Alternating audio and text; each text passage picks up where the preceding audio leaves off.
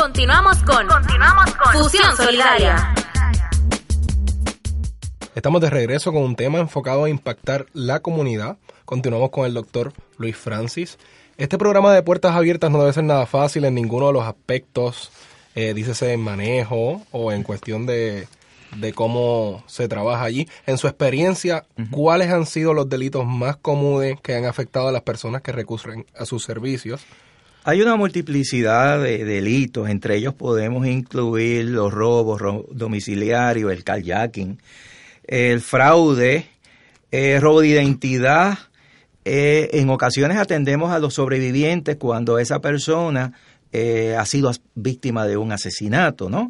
O sea, en el proceso de quizás de robo, pues la persona pierde la vida y atendemos entonces a los familiares y a aquellas personas allegadas a, esa, a ese individuo, a esa víctima que ha sido mm, asesinada.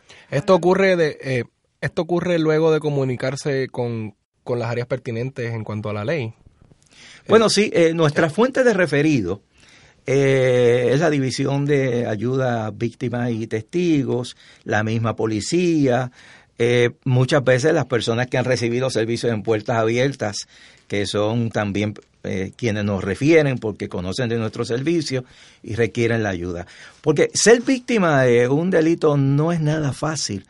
Muchas personas desarrollan algunos trastornos emocionales muy serios, entre ellos el trastorno de estrés postraumático, que lleva a la persona a tener muchos problemas para eh, conciliar el sueño, tiene pesadillas recurrentes cuando logra dormir, hay mucho sentido de, de, hipervigilancia, que la persona eh, espera que en cualquier momento suceda algo eh, malo para sí o para su familia o allegados. Eh, mucha ansiedad, en ocasiones depresiones, es una serie de trastornos y de, y de, de síntomas que requieren que esa persona busque la ayuda profesional antes de que se pueda complicar el, cuadro clínico. Y tiene que haber un límite. Cuando, cuando ustedes entienden, cuando hay un caso, que llegue el punto que ustedes necesitan pedir apoyo de otros profesionales de la salud. O si nosotros coordinamos con otros eh, sectores profesionales como es el psiquiatra, cuando una persona, por ejemplo, está en un estado de depresión que se considera a veces con ideación suicida, que es una emergencia que requiere más allá del servicio social y psicológico, necesita tratamiento médico. Porque está en riesgo su vida. Porque está en riesgo su vida. O en ocasiones no solamente su vida, sino que también están las ideaciones suicidas personas que tienen tanto coraje que están en riesgo de hacerse daño a sí mismos o de hacerle daño a, terceras personas. Exacto. Que esto hay que trabajar, hay que Puertas Abiertas trabaja con lo que es la estabilidad emocional de las personas. Esa es la idea, ayudar a esa persona que pueda ponerse sobre sus propios pies y seguir su vida, seguir hacia adelante. Doctor, ¿y cuántas personas al año estimados se ven beneficiadas del servicio y aportaciones del programa Puertas Abiertas del Ejército de Salvación? Eso varía bastante. Puertas Abiertas, como les señalé, es un programa pequeño que está localizado en la Avenida Ponce de León, 1679, esquina San Jorge. Eh, y hemos atendido a cientos de personas desde 1990. Es muy importante reconocer que hay víctimas que no se han acercado a hablar, como ya usted nos comentó, ya sea por miedo, vergüenza o la razón que ellos entiendan. Eh, ¿Qué tienen que decirle a estas personas eh, que no han aceptado solicitar ayuda después de un evento traumático? ¿Qué, mensaje usted les lleva? En este momento yo me dirijo a la víctima, pero también me voy a dirigir a los familiares, los amigos, los allegados.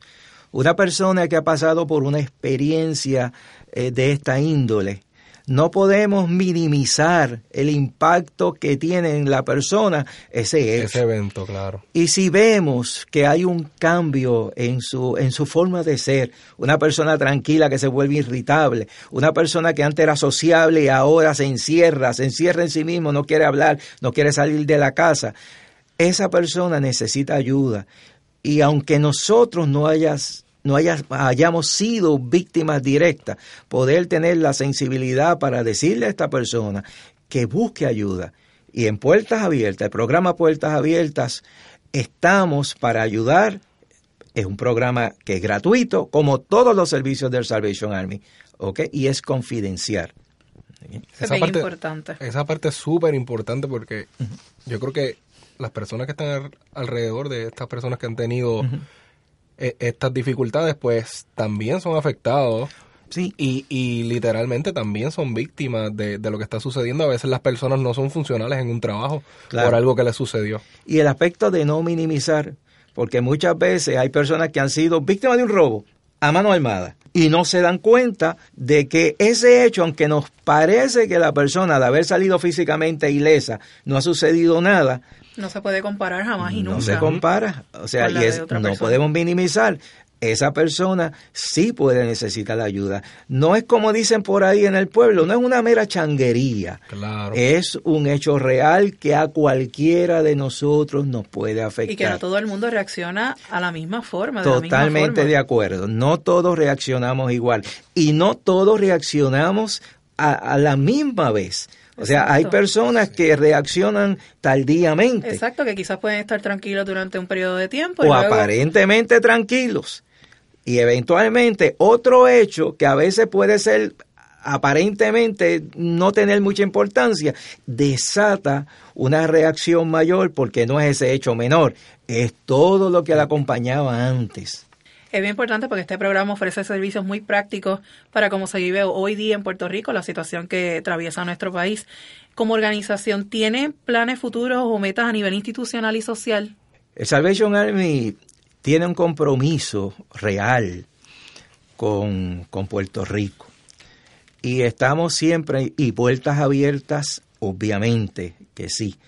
Y nosotros pretendemos en su momento, aspiramos a que Puertas Abiertas pueda crecer como un programa que se extienda a otros de los cuerpos, porque el Salvation Army tiene distintos cuerpos a través de toda la isla, en Mayagüez, en Ponce, en Humacao, en Loíza, allí donde haya necesidad el Ejército de Salvación, el Salvation Army, quiere estar para dar la mano amiga, como nuestro lema. Queremos ayudar. Exacto.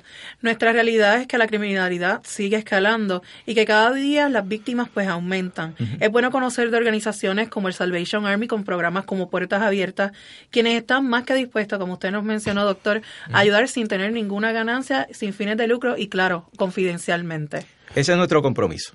Si alguien quiere formar parte del ejército de puertas abiertas, doctor, ¿cuáles son los requisitos necesarios para participar de la labor comunitaria? Es bien fácil.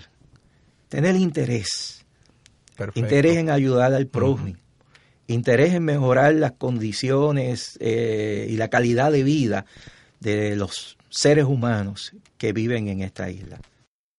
Ha sido un placer poder ser mensajeros y conductores de tan valiosa información. Solo esperamos que hayan personas que tomen la voluntad para reaccionar y querer recibir ayuda a través de ustedes.